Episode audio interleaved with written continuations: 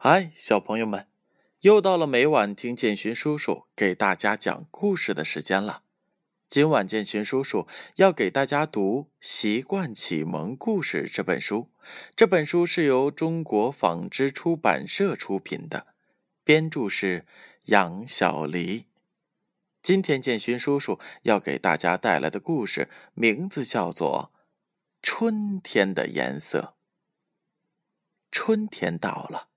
大森林里美丽极了，冰雪融化了，柳树发芽了，桃花也开了，梨花也开了。小白兔一大早就出去散步，回到家看了看自己的卧室，太乱了。小白兔心想：为什么不把自己的房间装饰成春天的颜色呢？有绿的，有红的，有黄的，有紫的。想到这儿，小白兔开心极了。他用自己的零花钱买了粉红色的床单和蓝色的窗帘，回来就开始收拾。他还找了一条旧的黄色床单铺在了书桌上。收拾完之后，他又画了一幅春天的画。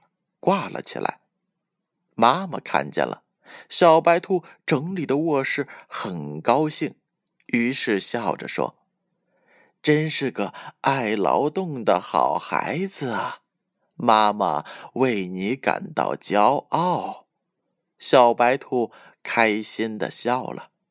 过了一会儿，小花猫来找他玩。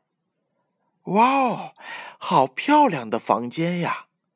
小花猫看看这儿，看看那儿。春天这么漂亮，我就把我的房间装饰成春天的色彩。小白兔笑着说：“这么漂亮的房间，我请伙伴们来看看。”小花猫笑着说：“好啊，我正要去找你们玩呢。”小白兔答应着。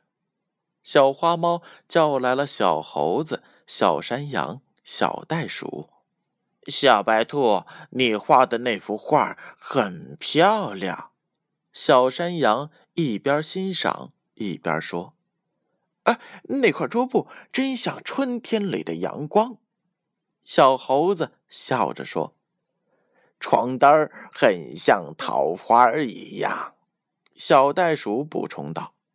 他们对小白兔漂亮的房间赞口不绝，都觉得小白兔的创意很好，并打算回家把自己的卧室也装饰成春天的颜色。好了，小朋友们，这就是小白兔的春天房间。大家听到了这则故事，有没有想把自己的房间也装饰一番呀？建勋叔叔小的时候就想把自己的房间装饰成很多的迷宫和暗道，这样就非常像科学家制造出来的房间一样，按一个按钮就有很多的机关，可以慢慢打开书柜，或者是将自己的椅子折叠成一张桌子。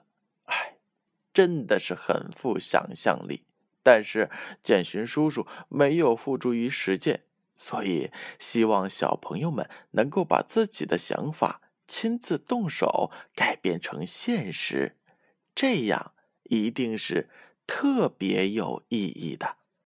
接下来是建勋叔叔揭晓上一回故事答案的时候，上一回的故事名字叫做《山羊爷爷的水缸》。建勋叔叔一共问了两个问题。第一个问题：山羊爷爷的水缸被谁打破了？答案是 B，小熊、小猴子。第二个问题：山羊爷爷有新水缸了吗？答案是 B，有了。小猴子和小熊给山羊爷爷买的。你们答对了吗？接下来听一听今天的问题吧。第一个问题：小白兔的窗帘是什么颜色的？A.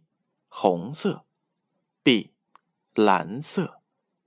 第二个问题，小白兔是根据哪个季节布置的房间？A. 秋天，B. 春天。正确的答案将在下回故事当中揭晓。接下来的时间该干什么了呢？嗯，没错，闭上眼睛，乖乖的睡觉吧。让我们明晚再见。